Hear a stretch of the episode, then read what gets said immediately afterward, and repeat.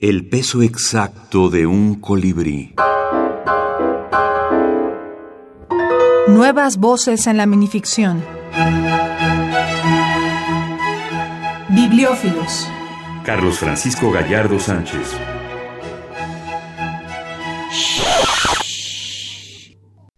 Cuando Xipetotec, dios desollado, visita la librería, se lleva de las mesas de saldo todos los libros sin forros. Un loable sentimiento paternal desborda su corazón. Si no fuera por los libros, esta vida ya me habría decepcionado. Pensó la polilla en un momento de reflexión para luego continuar con su faena.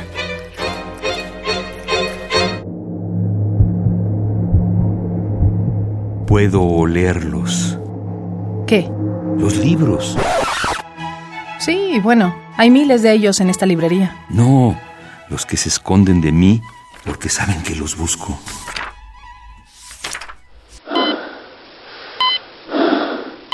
Orgulloso, el médico extrajo con precisión la polilla que se había instalado en el conducto de mi oído.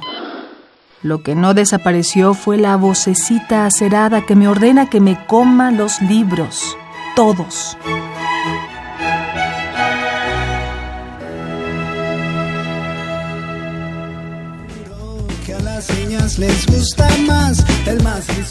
Retratos de mujeres. Carlos Francisco Gallardo Sánchez. Retrato 1.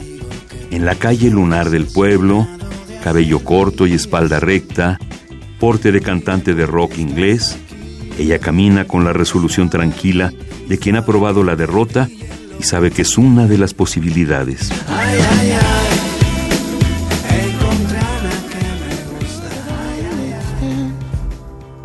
Retrato 2. El mensaje que manda por teléfono móvil dice, La lluvia me pone melancólica. Estoy en la librería. Un beso.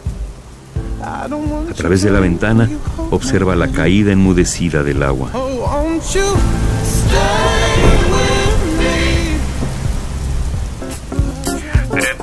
Retrato 3. Canto, bailo y tomo café. Piensa decir en su próxima cita.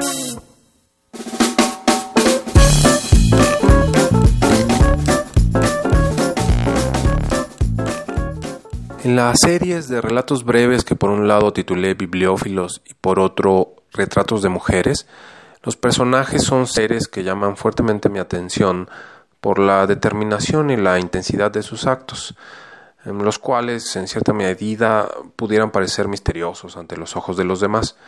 Me propuse em, registrar gestos o situaciones que pudieran darnos indicios sobre quiénes son. En el caso de bibliófilos hay un tono sin duda humorístico y en el caso de retratos de mujeres predomina más bien una atmósfera melancólica.